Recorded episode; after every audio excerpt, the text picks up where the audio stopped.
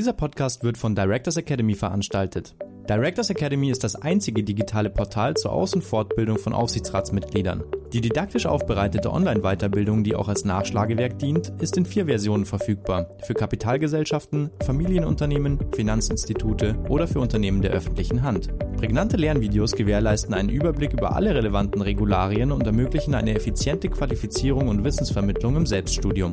Rund um die Uhr.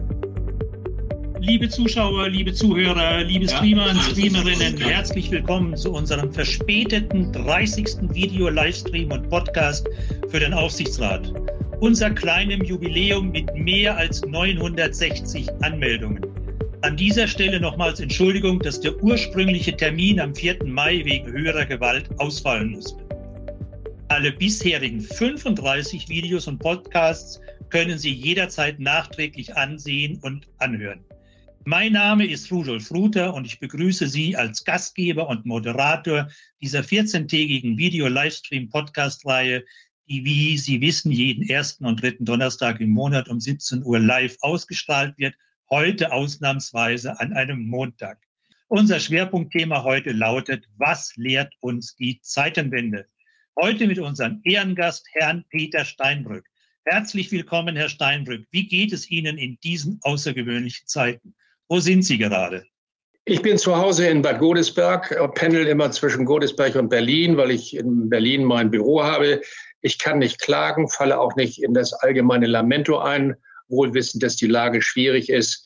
Noch einmal, ich fühle mich eher in einer gewissen privilegierten Lage, auch in der Erfahrung der Corona-Pandemie. Ja, obwohl uns alles bestens bekannt ist über den Herrn Per Steinbrück vielleicht noch mal zur Erinnerung die wesentlichen Dinge kurz zusammengefasst. Herr Steinbrück, SPD, war Bundesfinanzminister 2005 bis 2009 und davor Ministerpräsident von Nordrhein-Westfalen. Als Kandidat der SPD bewarb er sich 2013 für das Amt des Bundeskanzlers. Leider verlor er die Wahl. Nach der Niederlegung seines Bundestagsmandats im September 2016 übernahm Steinbrück den Kurator Kuratoriumsvorsitz der Bundeskanzler Helmut Schmidt Stiftung. Der 1986 bis 1990 studierte Volkswirt war Büroleiter des Ministerpräsidenten von Nordrhein-Westfalen, Johannes Rau. 1990 wurde er bereits Staatssekretär, zunächst für Umwelt, dann für Wirtschaft und Verkehr und schließlich 93 Minister für Wirtschaft und Verkehr in Schleswig-Holstein. Ab 98 war er Minister für Wirtschaft und Verkehr und ab 2000 Finanzminister in Nordrhein-Westfalen, bevor er dann als Staatsministerpräsident von Nordrhein-Westfalen 2002 bis 2005 wurde. Per Steinbrück ist nicht nur ein Vollblutpolitiker, sondern auch ein sehr erfahrener Politiker, was wir uns heute doch sehr oft immer wieder wünschen. Unter anderem war Per Steinbrück auch Mitglied des Aufsichtsrats von ThyssenKrupp und von Borussia Dortmund und ist aktuell Vorsitzender des Aufsichtsrats von Ihr Clear AG. Herr Steinbrück, Sie haben sich vor einigen Jahren bereits aus der aktiven Politik zurückgezogen, sind aber immer noch 24 Stunden, sieben Tage die Woche voll beschäftigt. Was sind im Moment Ihre wichtigsten Verantwortlichkeiten? Womit beschäftigen Sie sich? Ja, mich kostet viel Zeit und auch Engagement dieser Aufsichtsratposten eines Start-ups, auch in der Erfahrung, wie schwierig es ist, in Deutschland Gründungskapital zu organisieren für, für Neugründung, geschweige denn äh, Seed- oder Wachstumskapital für die Unternehmen, die über die erste Phase hinwegkommen. Ähm, ich bin nach wie vor so etwas wie eine Art Senior Advisor für die ING Bank und daher in allen Fragen der Finanzmärkte beziehungsweise auch der damit zusammenhängenden Fragen wie Zinsen, Aktienkursentwicklung etc. doch beschäftigt. Aus manchen Stiftungen habe ich mich zurückgezogen. Richtig ist, nach wie vor spielt die Bundeskanzler Helmut Schmidt Stiftung eine erhebliche Rolle. Und gelegentlich, Herr Ruther, werde ich eingeladen, meine äh, Bewertungen oder meine Sichtweise zum Besten zu geben, Kursentwicklung und versuche dabei jedenfalls nicht verschiemelt zu formulieren. Ja, so wie bei uns oder zuletzt wie bei der Maischberger, wie man so schön sagt. Herr Steinbrück, Sie sind leidenschaftlicher Schachspieler, nicht nur in der Politik. Äh, wann haben Sie zuletzt Schach gespielt und vor allem, wer hat gewonnen? Nee, Im Augenblick spiele ich eher äh, auf meinem äh, Laptop äh, Schach, auch ähm, auf langen Bahnfahrten und die werden ja immer länger, wie wir wissen. Ähm, ansonsten versuche ich meinem Enkel Schach beizubringen und das letzte Mal, dass ich gegen jemanden gespielt habe, war, glaube ich, gegen, äh, wenn mich nicht alles täuscht, gegen meinen Schwiegersohn oder gegen Otto Schilly. Okay. Äh, in letzter Zeit sieht, sieht, man sie Gott sei Dank, wir hatten das gerade schon erwähnt, wieder verstärkt in den Medien, zuletzt bei Maischberger. Hier treten sie auf als Mahner und Meinungsmacher und äh, beziehen Stellung mit Sätzen wie die aktuelle Situation ist nicht alleine dem Krieg geschuldet. Und sie sagen Deutschland raue Zeiten und schwierige Jahre mit steigender Arbeitslosigkeit voraus.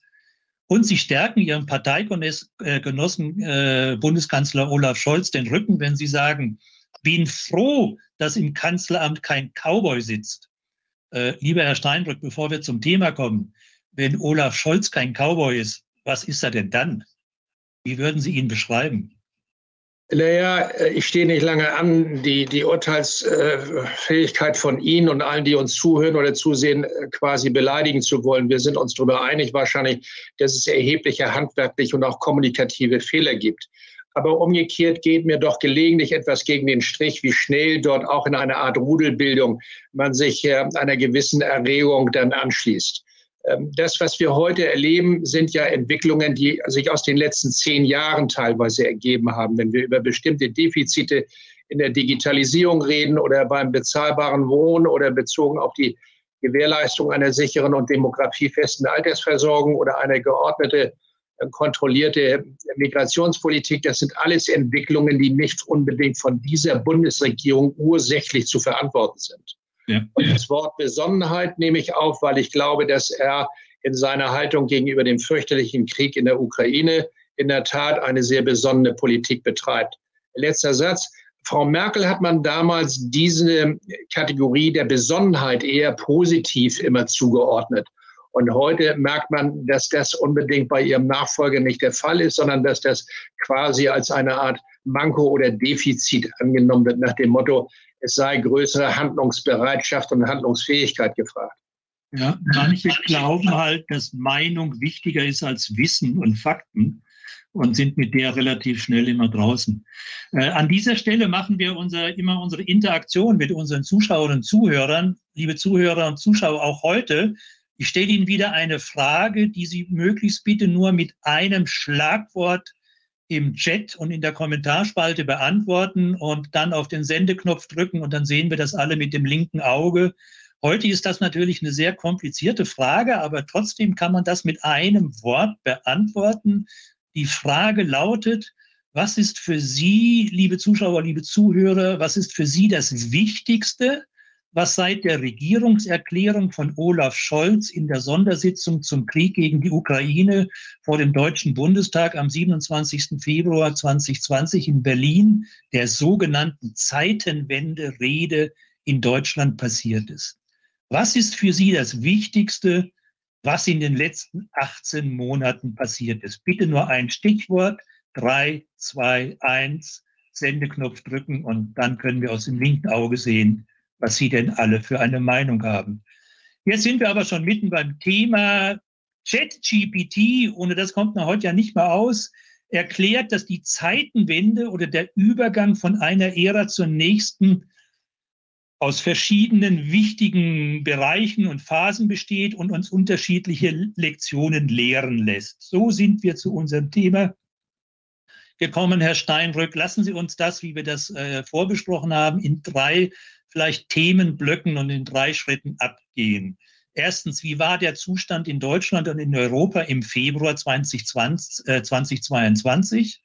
Was hat sich konkret in den letzten 18 Monaten seit der sogenannten Zeitenwende getan? Und dann die dritte Phase, der Blick nach vorne. Welche Lehren haben wir denn bisher gezogen, beziehungsweise sollten wir schnellstens noch ziehen? Lieber Herr Steinbrück, wie war Ihrer Meinung nach der Zustand in Deutschland und in Europa im Februar 22? Wie hatten Sie es damals empfunden? Sehr selbstgewiss, eigentlich in der Annahme, dass sich eine grundsätzlich gute Aufwärtsbewegung stetig fortsetzt. Ich glaube, dass ähm, ähm, das sogenannte Rheingold-Institut in Köln, das qualitative Umfragen macht mit Herrn Grünewald, eine Art Sozialpsychologin, die Mentalität in Deutschland ganz gut zusammengefasst hat in dem Satz, die Deutschen möchten sich gerne bequem in einer permanenten Gegenwart einrichten. Mal abgesehen davon, dass eine Gegenwart nie permanent ist, aber dieses Trägheitsmoment und diese Selbstgewissheit, das läuft sich schon alles zurecht. Man kann das auch auf Plattdeutsch ausdrücken. Das herrscht da eigentlich vor, so dass auch eine relative Unvorstellbarkeit verbreitet war, nicht nur in der Politik und Gesellschaft, dass ein sehr imperial gestimmtes Russland plötzlich die Ukraine zum zweiten Mal angreifen könnte und damit die europäische Sicherheitsarchitektur kollabieren lässt. Das ist ja eine Komponente dieser Zeitenwende, worüber sich äh, jedenfalls dieser Begriff, wie ich finde, rechtfertigt, nicht nur aus dieser Entwicklung, aber gerade auch aus dieser Entwicklung. Und plötzlich, um es auf den Punkt zu bringen, stellen wir fest, dass die Bundeswehr und die Einsatz- und Bündnisfähigkeit der Bundeswehr äh, etwas mehr ist als nur der Einsatz des technischen Hilfswerks.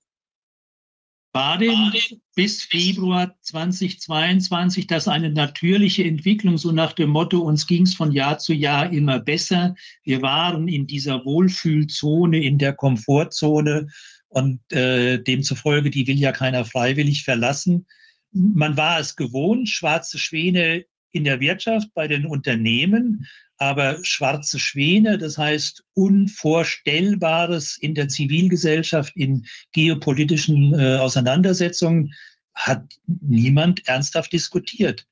Äh, wie erklären Sie sich, dass wir in einer solchen Wohlfühlstimmung waren vor äh, dem Ukraine-Thema? Naja, die ist ja viel bequemer, die ist ja auch viel angenehmer, als sich plötzlich aufgefordert oder sogar provoziert zu sehen, vieles zu verändern.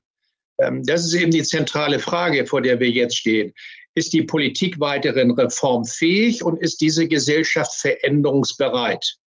Das sind in meinen Augen die beiden zentralen Fragen, die auf den Standort Deutschland äh, zutreffen, weil sich, wie ich glaube, die Standortbedingungen für Deutschland über auch weitere Entwicklung der Zeitenwende massiv verändert haben. Ich glaube, dass kaum ein Land mit einem so hohen Industrieanteil und mit einem so hohen Exportanteil von den globalen Veränderungen im Zuge der Zeitenwende betroffen ist wie Deutschland. Was bedeutet, dass man definitiv nicht so weitermachen kann wie bisher. Ja, das ist die Analyse, die Analyse der Probleme. Die Frage ist, haben wir das denn nicht auch vorher eigentlich in dieser Schärfe schon gesehen, dass wir in der Digitalisierung deutlich hinten anstehen, dass wir im Bürokratismus und in Bürokratiewahnsinn äh, federführend sind? Äh, haben wir das einfach ignoriert, weil alle anderen Effekte so positiv waren? Nein, keineswegs. Jedenfalls äh, kann ich mich erinnern, dass auch eine vorherige Bundesregierung gelegentliche Gipfelveranstaltungen hatte, wo über Digitalisierung die Rede war. Ich erinnere mich an einen Digitalgipfel 2011. Dann gab es einen weiteren Digitalgipfel 2021 und man stellte fest, dass über allen Gipfeln Ruhe war. Das heißt also, die Probleme poppten gelegentlich auf, um es etwas burschikos auszudrücken, aber es blieben die Konsequenzen aus. In meinen Augen auf der einen Seite durch eine mangelnde Konfliktbereitschaft der Politik und auf der anderen Seite durch eine gewisse Trägheit auch der Zivilgesellschaft, auch in Vorstandsetagen, äh, die Konsequenzen zu ziehen aus sich massiv verändernden Rahmenbedingungen und Defiziten. Das, was wir erleben im Bereich der materiellen Infrastruktur, gehört dazu was ähm, die demografiefeste Altersversorgung betrifft, was die Digitalisierung betrifft, übrigens auch in deutschen Unternehmen. Ähm, die Defizite auch von großen, wichtigen industriellen Playern, die plötzlich feststellen, dass weltweit andere Konkurrenten weiter sind, ob das die Batterieentwicklung ist oder ob das Elektroautos sind.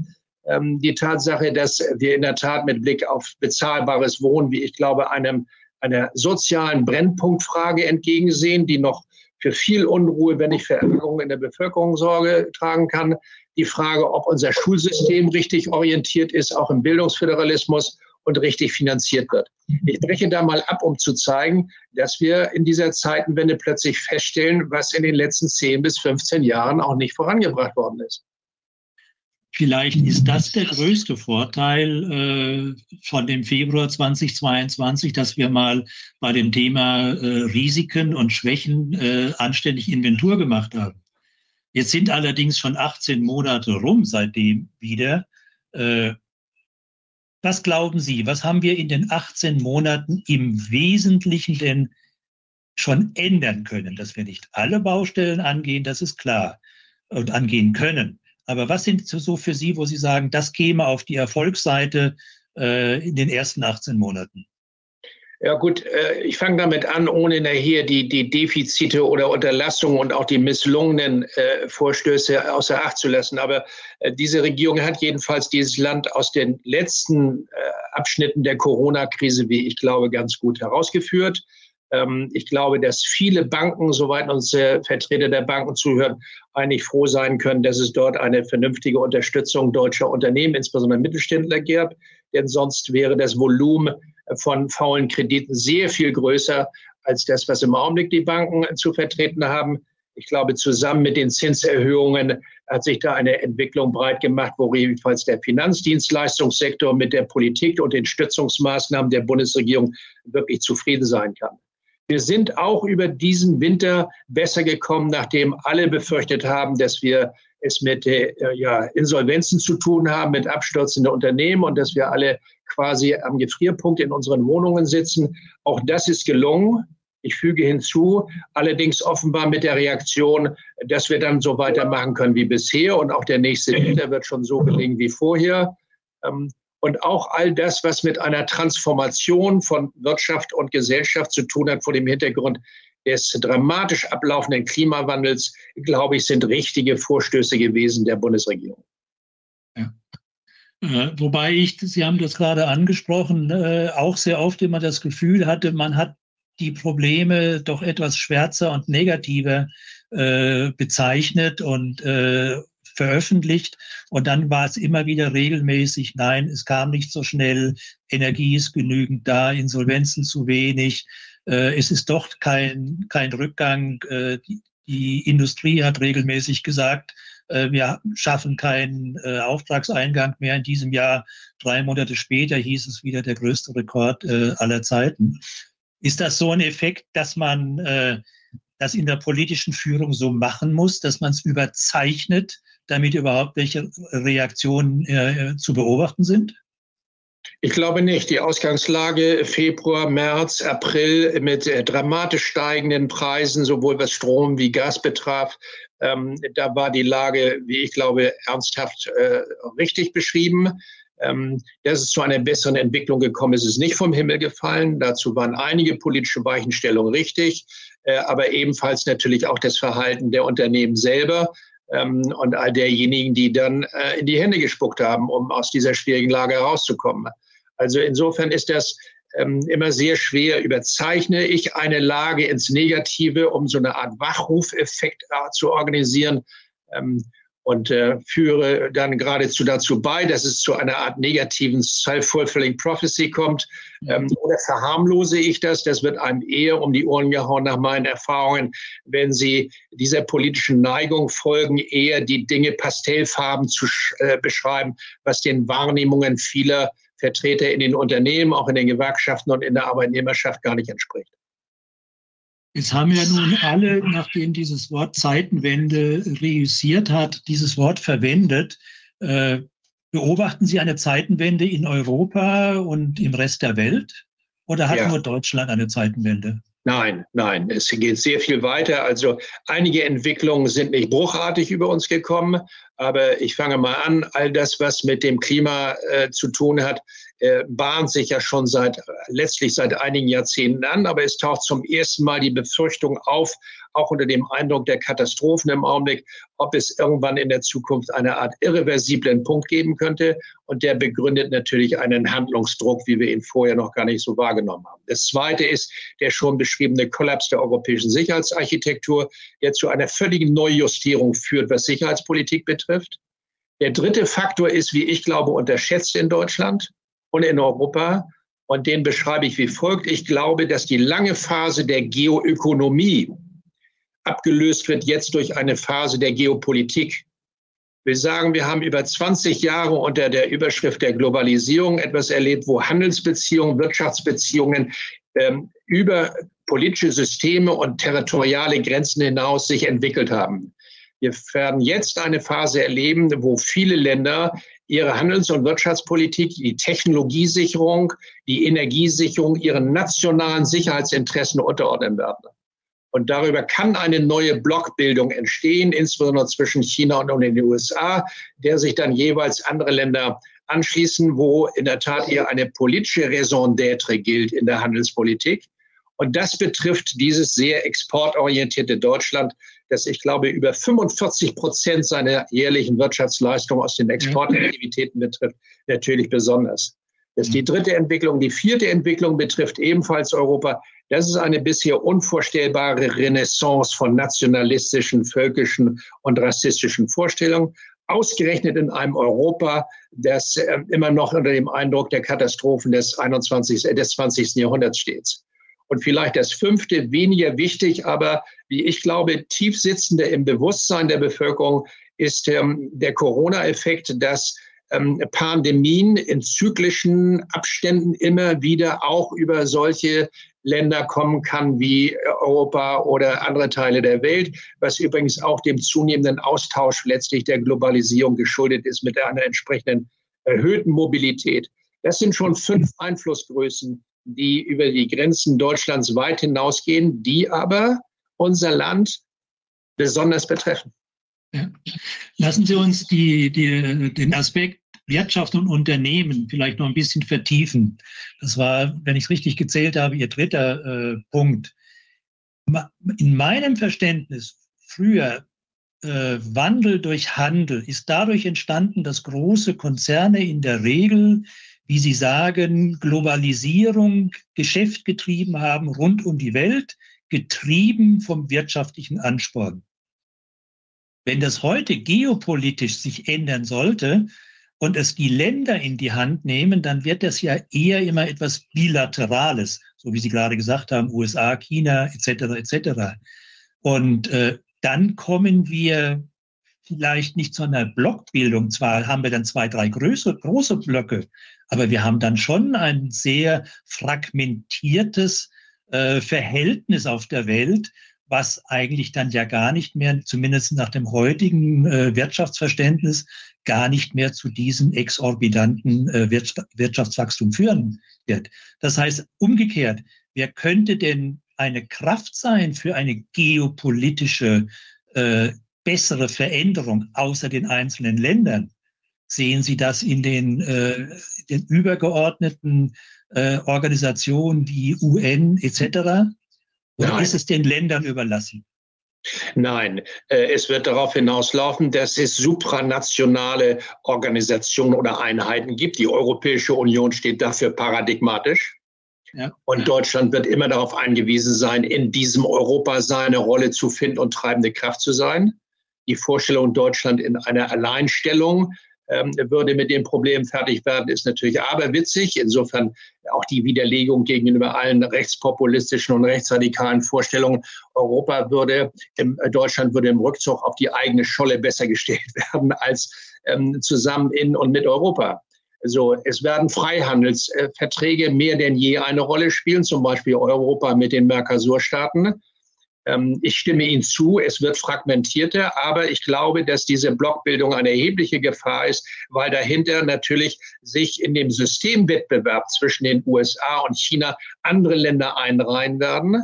Und Sie kriegen das bereits mit, dass in sowohl Südamerika wie in Asien wie in Afrika die Neigung gegebenenfalls unbedingt dem, dem westlich orientierten Block ähm, sich anzuschließen, jedenfalls äh, unterentwickelt ist. Ja. So. Ähm, das sind Entwicklungen, von denen ich glaube, dass sie eine tendenziell bereits vorher stattgefundene Deglobalisierung, ich sage eine tendenzielle, ähm, was in der Tat statistisch abzulesen ist an den addierten weltweiten Im- und Exporten gemessen am weltweiten äh, Bruttosozialprodukt, dass die sich doch tendenziell weiter fortsetzt, was übrigens bedeutet, dass darüber auch ein preissteigender Effekt stattfinden wird.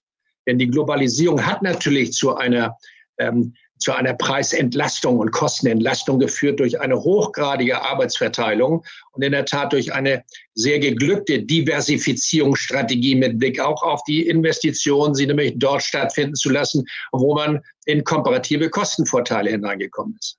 Ja. Äh, jetzt werden ja von vielen äh, dieses Wort Zeitenwende eher, eher, als Entschuldigung genommen für eigenes sonstiges Versagen. Äh, ich würde gerne noch mal zu Europa zurückzukommen. Sie haben das vorhin gesagt, ja, auch da spürt man die Zeitenwende. Auf der anderen Seite, äh, ich habe immer bei Europa ich bin ein ganz großer glühender Verfechter von Europa, aber ich habe immer diesen alten Spruch im Kopf, den ich irgendwo mal aus dem Studio mit, mit, mit mir rumschleppe.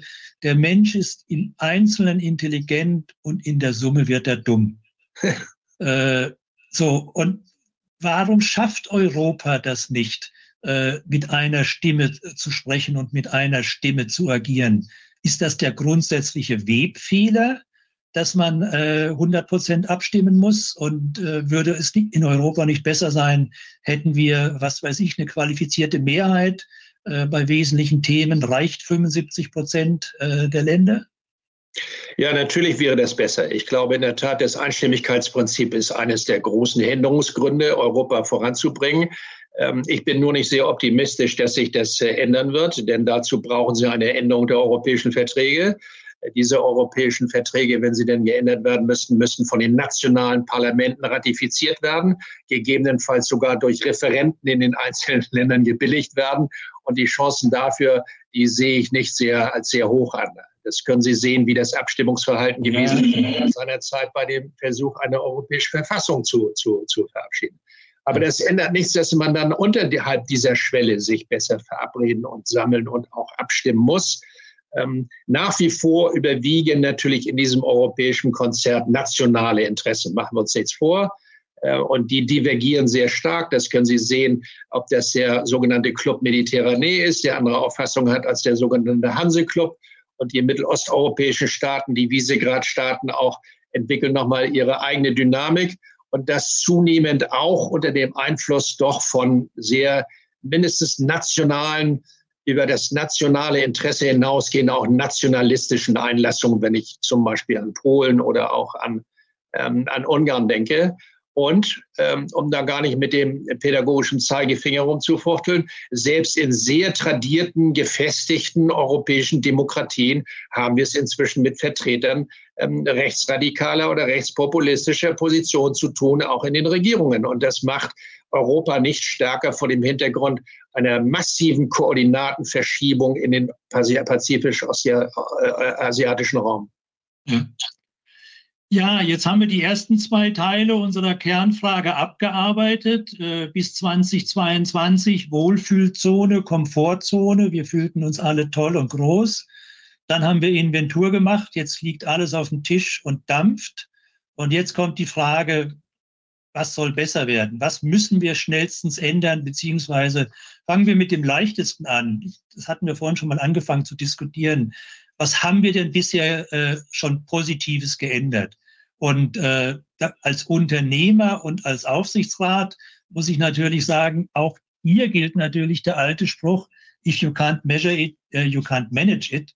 Das heißt, äh, gibt es denn tatsächlich Dinge, die wir außer der polemischen Beschreibung auch in harten Fakten schon als Erfolg melden können aus den letzten 18 Monaten?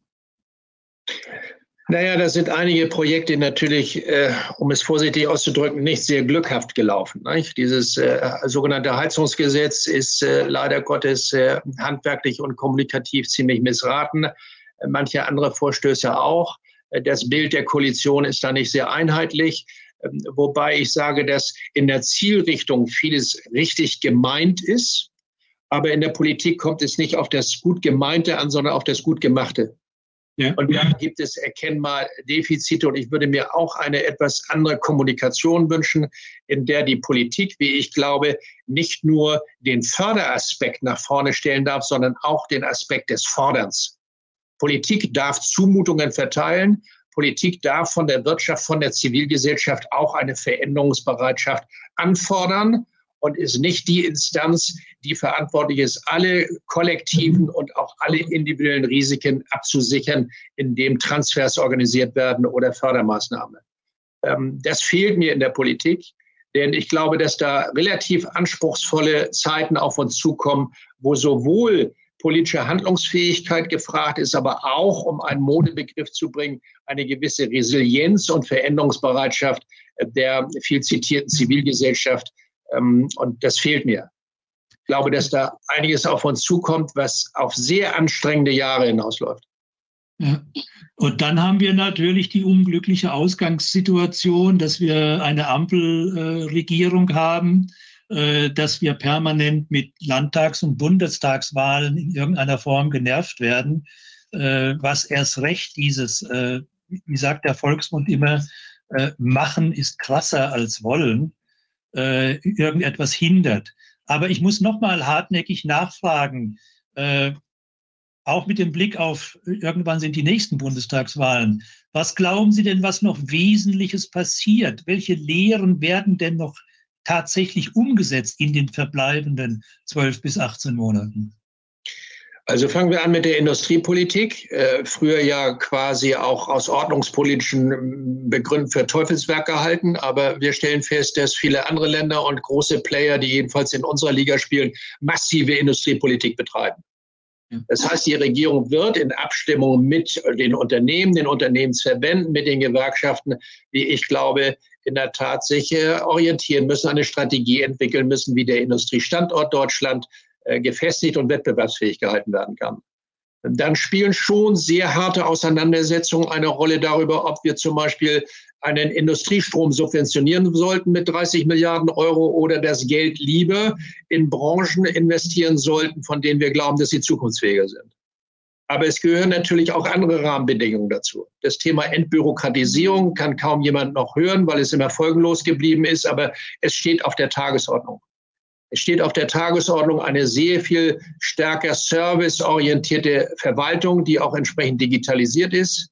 Es steht darauf auf der, auf der Tagesordnung, was sind die steuerlichen und auch sozialen Rahmenbedingungen, um in der Tat diesen Industriestandort äh, weiter, weiter zu stärken? Was ist mit Forschung und Entwicklung? Was ist mit der Unterstützung von flexiblen Unternehmensneugründungen und ihrem Kapitalbedarf und wie kann der organisiert werden?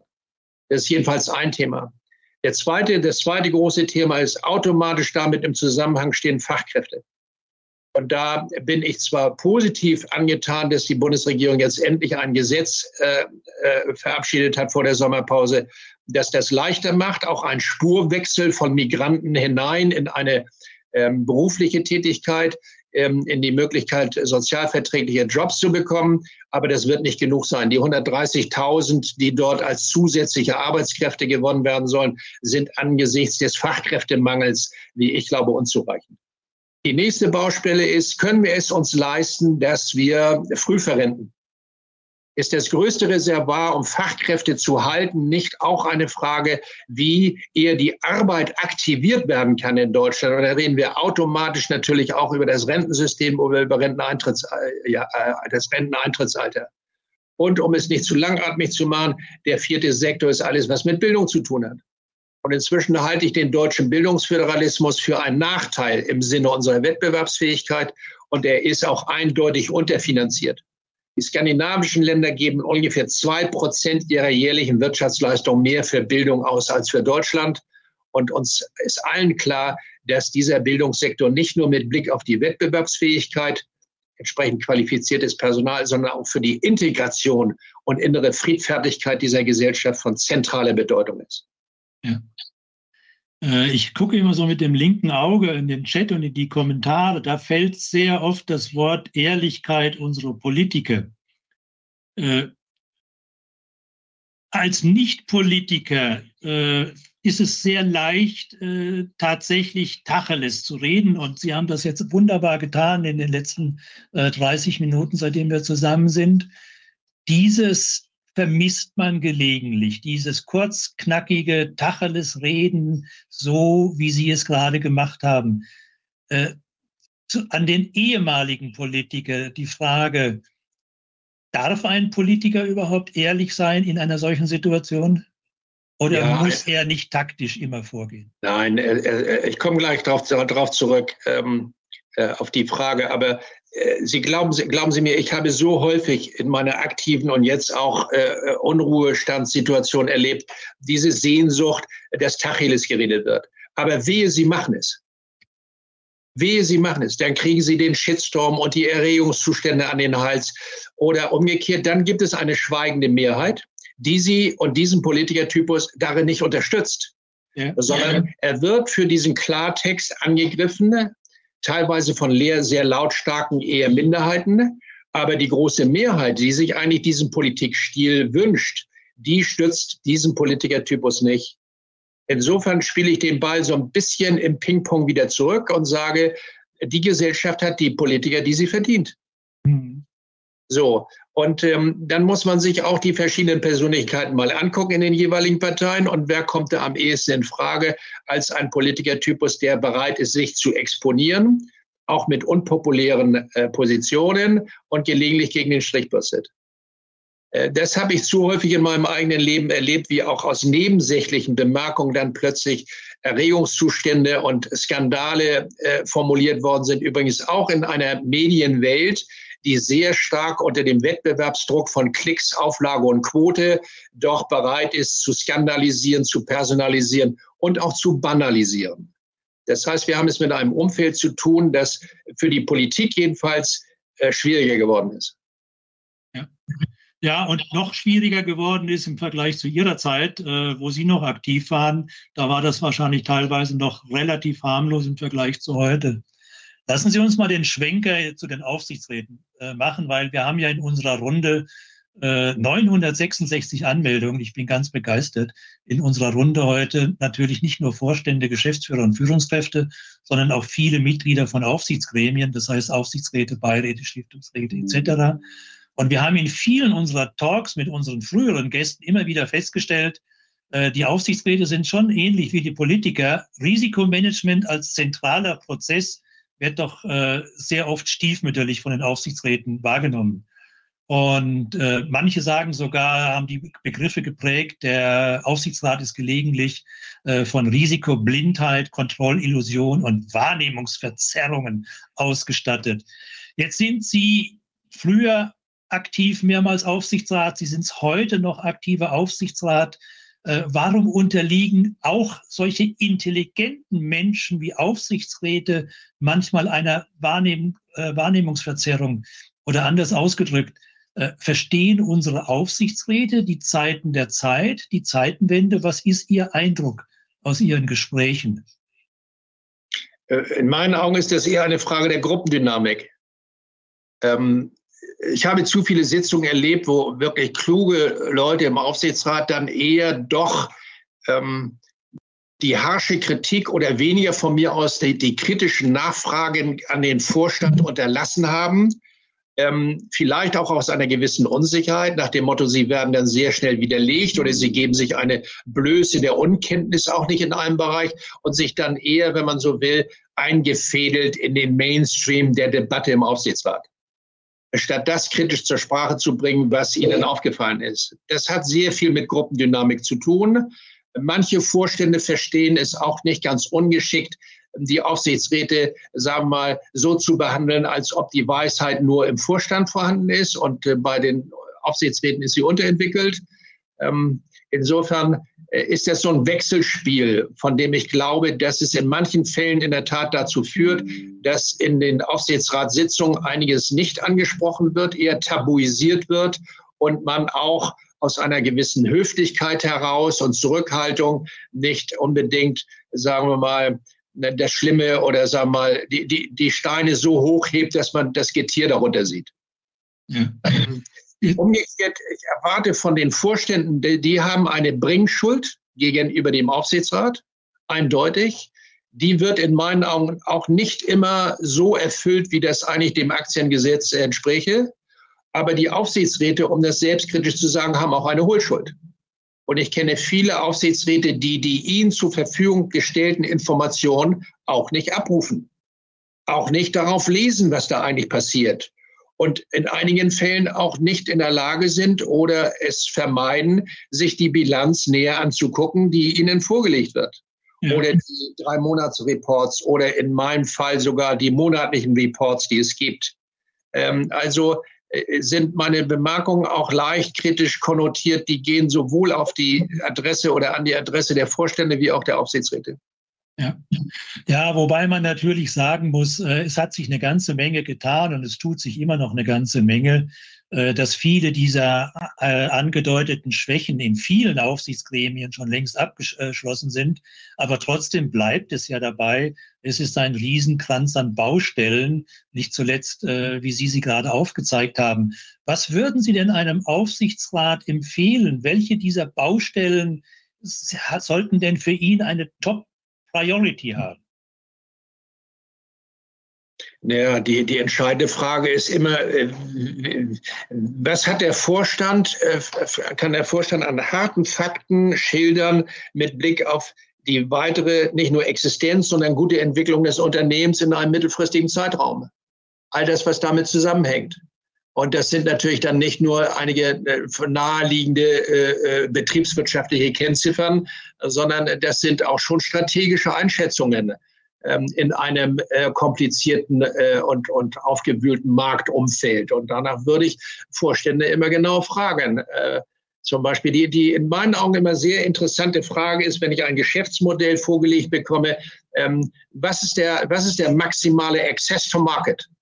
Welchen maximalen Marktzugang, zunächst mal nur theoretisch, stellen Sie sich vor und welchen wollen Sie praktisch erreichen? Das ist für mich eine ziemlich zentrale Frage, ob dieses Geschäftsmodell tragfähig ist, mittelfristig ja oder nein. Es hängt immer von der Individualsituation ab. Äh, Sie haben ja nun äh, eine sehr breite Erfahrung. Sie waren Aufsichtsrat bei ThyssenKrupp, kapitalmarktorientiert. Sie waren Aufsichtsrat bei Borussia Dortmund, da weiß ich gar nicht, wie ich das klassifizieren soll. Ich sage mal Fußballverein. Nee, äh, nee, und jetzt, nee, nee, das sind inzwischen Unternehmen. Ne? Also wenn sich bei ja, Bayern München und Borussia Dortmund und vielleicht noch äh, einige andere angucken, sind das sowohl äh, Spitzensportvereine wie, wie, wie Unternehmen, haben ja auch teilweise entsprechende Rechtsformen. Ja, und äh, Dortmund war ja einer der ersten, äh, die sogar äh, Aktien ausgegeben haben für ihre Fans und an die Börse gegangen sind. Und was ich noch sagen wollte, die dritte Klassifikation, die ganz wichtige, wir haben es vorhin angesprochen, ein Startup. Wie würden Sie denn die, die Hauptaufgaben oder die, den, den Unterschied der Hauptverantwortlichkeiten eines Aufsichtsrats in diesen drei Bereichen sehen? Äh, kapitalmarktorientiertes Unternehmen, äh, Borussia Dortmund und einem Startup. In einem kapitalmarktorientierten Unternehmen wäre es natürlich wichtig, im Aufsichtsrat auch entsprechende Experten äh, sitzen zu haben, die äh, Kapitalmarkterfahrung haben, äh, egal wo sie gesessen haben. Also bei einem Unternehmen wie, Borussia Dortmund, das ist sehr schwer zu klassifizieren und da äh, spielen auch noch andere Gremien eine, eine zentrale Rolle. Bei, äh, bei, bei Existenzgründern wird es darauf ankommen, dass, wie ich glaube, die Aufsichtsräte auch in der Verantwortung mitstehen, den, den, den, den Vorstand aktiv zu unterstützen in, in der Vernetzung und in der Vermittlung von Kontakten und in der Bereitschaft auch, wie soll ich sagen, fast ähm, nicht nur Marktzugänge zu beschreiben oder danach zu fragen oder sie zu, zu, zu, zu, zu anzufordern, sondern sie auch mit zu eröffnen. Aufsichtsräte in Start-ups haben eine lassen Sie mich so sagen, mindestens rudimentäre operative Mitverantwortung. Ja. Da haben Sie im Prinzip nicht das Tour-Tier-System. Da sind Sie ja. wahrscheinlich schon in einem praktizierenden One-Tier-System. Äh, da muss gemeinsam entschieden werden und gehandelt werden. Aber nochmal zurück, Sie hatten ganz am Anfang das gesagt, auch äh, die Startup-Szene hat ja natürlich aufgrund der aktuellen Situation sehr viele äh, Probleme, insbesondere äh, die steigenden Finanzierungskosten und das enger werdende äh, Kapital. Was könnten wir denn in Deutschland anders machen, um unsere Start-up-Szene, äh, sage ich mal, wieder äh, mehr zu motivieren und äh, erfolgreicher zu werden? Ich glaube, das ist Hauptaufgabe der Finanzdienstleister und insbesondere der Banken. Und da ähm, stehe ich nicht lange an zu sagen, dass unser Bankensektor ziemlich konservativ orientiert ist. Äh, und zwar enttäuschend. Und das ist anders als im angloamerikanischen Bereich, auch in anderen Ländern eben kaum Alternativen zum etablierten Bankensektor gibt, Kapitalsammelstellen, die bereit sind, mit einem sehr viel höheren Risiko, mit einer größeren Risikoneigung, ähm, Start-ups zu finanzieren. Äh, ich weiß genau ziemlich, wovon ich rede, nachdem ich mit einem Vorstand zusammen Banken in zwar sowohl öffentlich-rechtliche wie private Geschäftsbanken wie ähm, Genossenschaftsbanken abgeklappert habe und die alle große Sonntagsreden über die Unterstützung von Start-ups gehalten haben, aber wenn es zum Schwur kam, eben dann doch zurückzuckten. Äh, die einzige Chance in Deutschland, ähm, äh, Risikokapital wirklich zu heben, sind dann Family Offices. Ja. Äh, und so ist das dann auch gekommen. Und äh, da erwarte ich von diesem Bankensektor, dem etablierten, doch eine sehr viel größere Aufgeschlossenheit. Und von der Politik erwarte ich, dass ähm, Förderprogramme aufgelegt werden, die sowohl steuerlich wie auch mit Blick auf mögliche Zuschüsse, wie auch mit Blick auf mögliche Vermittlungen an einschlägige ja Zentren wie Hochschulen, wie Fraunhofer-Institute, wie Max-Planck-Institute Brücken bauen in einen jeweiligen zu, wenn, wenn, wenn, je nachdem, wie, die, wie das Geschäftsmodell aussieht, wo Zusammenarbeit äh, organisiert werden können, Brücken geschlagen werden, ein Informations- und Expertenfluss einfach möglich ist. Ja. Wobei natürlich viele dann immer antworten, ja, wir haben das ja alles schon mit unseren Technologiezentren und Förderprogrammen etc. Aber äh, de facto gebe ich Ihnen recht, hilft es nicht äh, an den, in den konkreten Situationen. Aber nochmal zurückzukommen auf Ihre Bemerkung von gerade, die angloamerikanischen Banken sind besser. Äh, dann müssten wir doch einfach in Deutschland nur unser Bankensystem ändern und lassen einfach mehr angloamerikanischen Banken in Deutschland einen größeren Freiraum.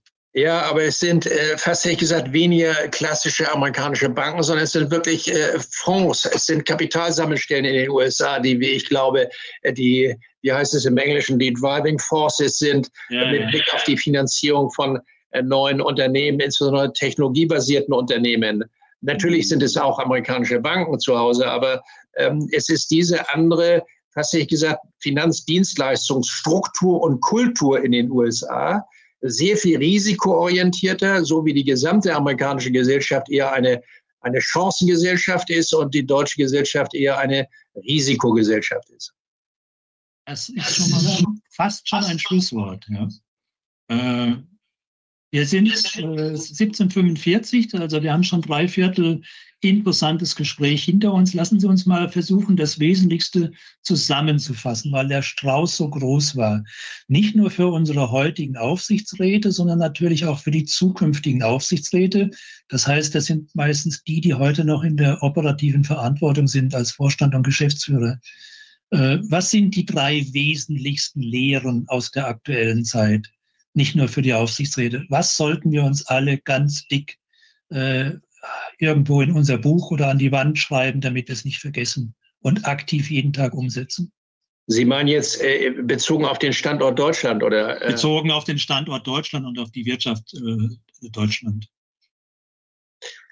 Ja, ich weiß gar nicht, ob ich da so äh, aus, der, aus der Hüfte das so genau präzisieren kann. Äh, äh, ich kann in Unternehmensstrategien, die kann ich im Einzelnen gar nicht alle, alle beurteilen. Ähm, ich glaube, dass die Politik vor der Aufgabe steht, in der Tat eine Art Reformagenda 2030 zu entwickeln, die aus sieben oder acht Komponenten besteht. Ich glaube, dass die deutsche Industrielandschaft sich auf fundamental geänderte globale Verhältnisse einlassen muss und von daher in der Tat sowohl ähm, diversifizieren muss, auch mit, seine, mit, den, mit den Investitionen im Ausland. Die Klumpenrisiken in China für manche deutsche Unternehmen halte ich für weitaus zu hoch sogar für gefährlich. Ähm, man wird sich sehr viel stärker in der Welt umgucken müssen oder auch im europäischen Nahbereich. Ähm, ich glaube, dass das, dass das knappe Geld sowohl die privaten Investitionen wie auch die staatlichen äh, Investitionen und Fördermittel sehr viel stärker orientiert werden müssen, nicht den Industriebestand zu fördern, sondern die zukünftige wettbewerbsfähige Industriestruktur zu fördern, die anders aussieht als das, was wir bisher in Deutschland haben. Ähm, ich glaube, dass äh, wir äh, sehr viel stärker auf die Rahmenbedingungen gucken müssen, die für Wettbewerbsfähigkeit von Bedeutung sind. Die Stichworte sind gefallen. Fachkräfte, ähm, Bildung, Infrastruktur, Digitalisierung.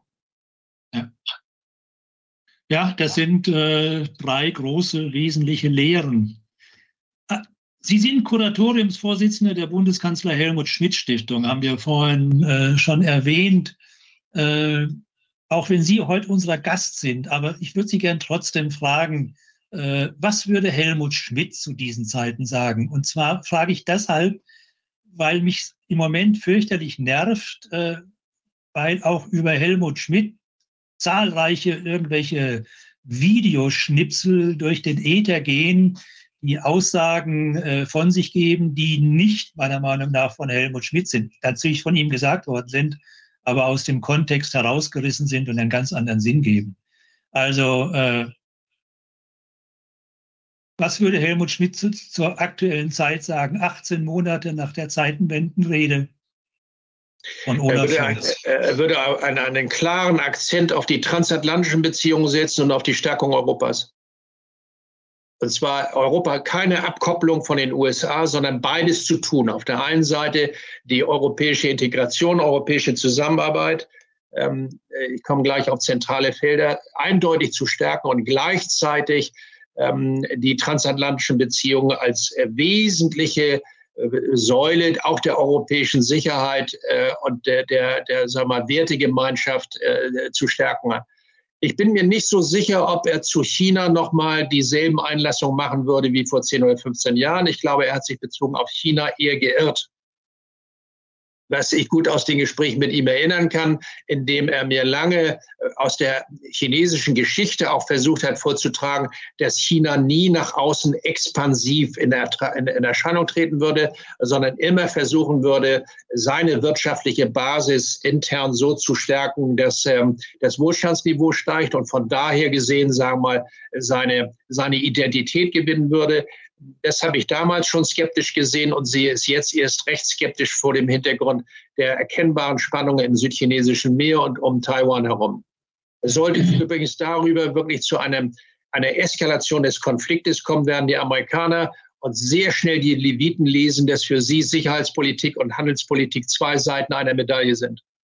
Und dann wird die Haltung, die kritische Haltung der Amerikaner in Sachen Nord Stream 1 und 2 eine Kindergeburtstag sein gegenüber dem, was dann von Deutschland verlangt wird in einer solidarischen ähm, äh, Haltung gegenüber den amerikanischen Sicherheitsinteressen und ihrer Polizeifunktion im ostasiatisch-pazifischen Raum. Das geht mir in den Vorstellungen von vielen Vorstandsebenen am Kopf vorbei. Der Satz, den ich neulich auf einer Wirtschaftskonferenz ge gehört habe von einem hochgestellten äh, Automobilmanager, das Engagement der deutschen Unternehmen in China sei doch deren Privatsache, so ähnlich wie das ja auch mal bei Nord Stream 1 und 2 gesagt wurde, habe ich versucht zu widerlegen. In dem Augenblick, wo die Spannungen zunehmen und die Amerikaner uns ähm, äh, bestimmte Dinge uns sehr viel stärkere Zurückhaltung im Verhältnis zu China abverlangen werden und diese Automobilunternehmen oder auch ein Unternehmen wie BASF darauf oder gezwungen ist, Abschreibungen vorzunehmen auf die Investments und die doch zu Buche schlagen. Und dann kommen sie zur Bundesregierung und sagen, we are too big to fail as well. Ja. Das läuft nicht, denn dann ist dieses Engagement in China etwas Politisches und nicht mehr etwas Privatwirtschaftliches. Lassen Sie uns noch mal zur transatlantischen Beziehung zurückkommen. Äh, ich gebe Ihnen recht, das müsste wieder sehr aktiv und intensiviert angegangen werden. Können Sie uns da zwei, drei Beispiele geben? Weil im Moment hat man ja nicht das Gefühl, dass unsere Außenpolitik sich darum kümmert. Wir hummeln eher irgendwo in der Weltgeschichte rum, sofern die Flieger fliegen, äh, als dass ich da irgendeine gezielte Strategie erkenne. Ja, auf der anderen Seite, also erstens hatten wir natürlich ein wahnsinniges Glück, dass der ähm, jüngste amerikanische Präsident nicht mehr Trump, sondern Biden heißt.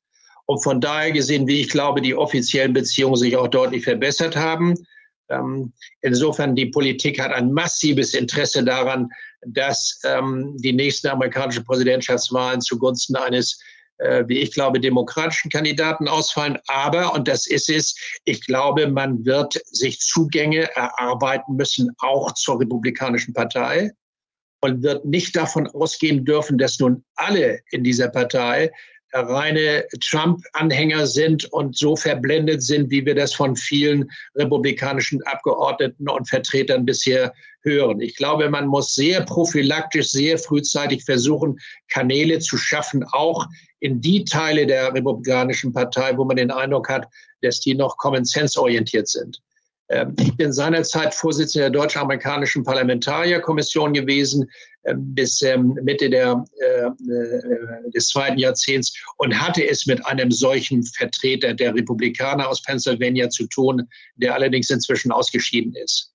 Ähm, Im Übrigen glaube ich, dass Europa Interesse hat, auch sagen wir mal im eher informellen kulturellen Bereich sehr viel stärker in den USA präsent zu sein über entsprechende Einrichtungen, was Deutschland ja macht mit Goethe-Instituten und anderen äh, Einrichtungen. Aber äh, sagen wir mal, versucht auch in solche Bereiche in den USA präsenter zu sein und Aufklärung über Europa zu schaffen, die relativ abgekoppelt sind von den Ereignissen in Europa. Und wir wissen beide oder alle, die uns zuhören oder äh, zuschauen, dass es da ziemlich schwarze Flecken gibt im Mittleren Westen und in anderen Teilen der USA, für die Europa ähm, weit entfernt ist und äh, mhm. wo man den Eindruck hat, ähm, dass leicht erhebliche, äh, wie soll ich sagen, Informationsdefizite bestehen, um es höflich auszudrücken. Ja, ja. Ich meine, die Lösung ist wie immer im Leben, es müssen Menschen mit Menschen sprechen und kommunizieren. Das heißt, wir müssen einfach viel mehr Menschen äh, in diese Felder bringen, damit ein solche persönlichen Beziehungen entstehen, wo hinterher auch etwas äh, Vernünftiges daraus basieren kann. Herr Steinbrück, Sie kennen ja nicht, nicht nur prägnant erklären, das haben wir jetzt charmant und unterhaltsam heute äh, mal wieder gelernt. Äh, und wie jemand sagte, Herr Steinbrück ist derjenige, der Wesentliches dem Menschen nahebringt. Und ich denke immer gerne an Ihre Sessions zurück mit dem Comedian Florian Schröder. Ja ich gucke die immer noch gerne auf YouTube an und äh, ich glaube, sagen zu dürfen, nicht nur ich vermisse in diesen Zeiten solche Welterklärer, solche Vertrauenspersonen, wie Sie es sind. Und äh, Sie haben das schon öfters gehört. Ich frage Sie es trotzdem. Kommen Sie noch mal in die Politik zurück, Herr Steinbrück? Ähm, ja, also erstmal vielen Dank für die Blumen. Ich glaube, äh, manches ist ein bisschen übertrieben. Ähm, äh, wenn ich jetzt zusammensäße mit dem Kabarettisten Florian Schröder, würde ich sagen, ja, ich bereite mich auf ein Comeback im Jahre 1900, äh, nee, 2029 vor, hoffentlich dann ohne Rollator. Wir würden Sie bestimmt mit Rollator aufnehmen, Herr Stein. Das ist überhaupt nicht nee, nee. Ja, müssen wir die, müssen wir die Jüngeren ran. Ja. Ja. ja. Wir sind kurz vorm Ende. Da habe ich immer zwei klassische Fragen an meinen Gast. Das erste ist, äh, gab es irgendetwas Ihrer Meinung nach in den letzten Wochen und Tagen als Aufreger, positiv oder negativ, in der deutschen Corporate Governance Landschaft aus der Welt der Aufsichtsräte, Vorstände, Unternehmensführer, Familienunternehmen, wo Sie sagen, das ist mir positiv oder negativ aufgefallen? Naja, negativ ist mir schon auch aufgefallen aus der Berichterstattung äh, dann doch die ähm, Prozesse, die es gegeben hat mit Blick auf die Abgasmanipulation deutscher Automobilunternehmen. Äh, insbesondere in einem Fall, wo es um Audi ging, ähm, wenn von den Politikern erwartet wird, dass sie auch eine gewisse Vorbildfunktion wahrzunehmen haben, und das haben sie, so fehlbar sie sind, wie alle anderen Bürger auch, so gilt das auch für deutsche Vorstände prominenter Flaggschiffe in der Industrielandschaft. Und äh, gelegentlich habe ich den Eindruck, dass man da eher bereit ist, auf die Politik äh, zu der Politik dies abzuverlangen. Aber ähm, äh, man gehört auch zur Elite. Und ich sehe ein gewisses Eliteversagen. Äh, ich will hinzufügen, für mich ist Elite nicht negativ besetzt. Ich glaube, dass jede Gesellschaft normsetzende Eliten braucht. Aber wenn ich mir angucke, was im Augenblick auch in der Politik äh, stattgefunden hat und was in, bei manchen Managern festzustellen ist und äh, was äh, auch bei den Kirchen über die Missbrauchsfälle stattzufinden hat oder stattfindet, was in Sportverbänden stattfindet und auch in Medien, dann wird in meinen Augen der Anspruch und die Notwendigkeit einer vorbildhaften Rolle in diesen Eliten nicht so erfüllt, wie ich mir das wünschen würde. Man hat gerne die Verantwortung und noch gerne hat man den Erfolg, aber man steht nicht ein äh, für den Misserfolg, geschweige denn, dass man dafür haftet. Äh, das ist tatsächlich meiner Meinung nach auch eines der ganz großen negativen Faktoren in unserer Gesellschaft. Herr Steinbrück, der Schlusssatz von heute von Ihnen, kurz, knackig, so wie wir sie alle kennen. Äh, ich habe bewusst nicht alle unsere Lieblingssätze heute zitiert, die uns im Hinterohr sind vom Herrn Steinbrück. Was geben Sie uns mit fürs Wochenende, damit wir am Wochenende nochmal an dieses tolle Gespräch von heute uns erinnern. Und das Wochenende ist diesmal sehr, sehr weit äh, entfernt, erst in sechs Tagen. Was geben Sie unseren Zuschauern und Zuhörern mit, Herr Steinbrück? Ja, alle Politik, aber auch alle, all das, was in der Wirtschaft stattfindet, beginnt damit auszusprechen, was ist. Und alles bemänteln und alles verschweigen von dem, was ist, führt in meinen Augen zu erheblichen Problemen. Sondern es kommt darauf an, wie ein deutscher Botschafter mal gesagt hat, ähm, den Menschen oder den Bürgern oder denjenigen, für die man Verantwortung trägt, nicht weiß machen zu wollen, dass ein äh, gestreiftes Pferd in Wirklichkeit ein Zebra ist. Das können wir uns merken. Das gestreifte Pferd ist kein ist Zebra. Kein Zebra, sondern äh, es ist ein gestreiftes Pferd. Oder bezogen auch auf eine ganz andere Politik, ähm, wo ich den Eindruck habe, wo es um innere Sicherheit geht. Clankriminalität ist Clankriminalität ist Clankriminalität. Und der Versuch von manchen in den Parteien, dies unter einem bestimmten Korrektheitsanspruch ähm, umzuwandeln, auch sprachlich in eine Art von Orwells Newspeak, geht an den Köpfen und an den Wahrnehmungen weiter Teile der Bevölkerung vorbei. Ja, absolut. Herr Steinbrück, recht herzlichen Dank. Vielen Dank für das tolle Gespräch. Es hat mir wahnsinnig viel Spaß gemacht. Dankeschön. Ich danke Ihnen für die Moderation und wünsche Ihnen und allen Ihren Gästen alles Gute. Vielen Dank, Herr Ruther. Dankeschön, Herr Steinbrück. Auch äh, unsere Zuhörer und Zuschauer, recht herzlichen Dank, dass Sie heute so zahlreich dabei waren. Wie immer ergänzendes Lesefutter zum Thema auf der Homepage von Directors Academy. Gehen Sie aber bitte auch mal auf die Helmut Schmidt Stiftungs Homepage. Wahnsinnig interessant, was Sie dort finden. Und äh, bleiben Sie alle gesund und zuversichtlich und vergessen Sie nicht, es ist zwar Sommerpause, aber am 21. September zur gleichen Zeit, dann wieder am Donnerstag, geht es weiter mit dem Multi-Aufsichtsrat und Berufsaufsichtsrat Ulrich Harnacke mit dem Thema Audit Committee Update, praktische Erfahrung eines Berufsaufsichtsrats. Dankeschön, kommen Sie gut nach Hause, bleiben Sie gesund. Danke. Vielen Dank.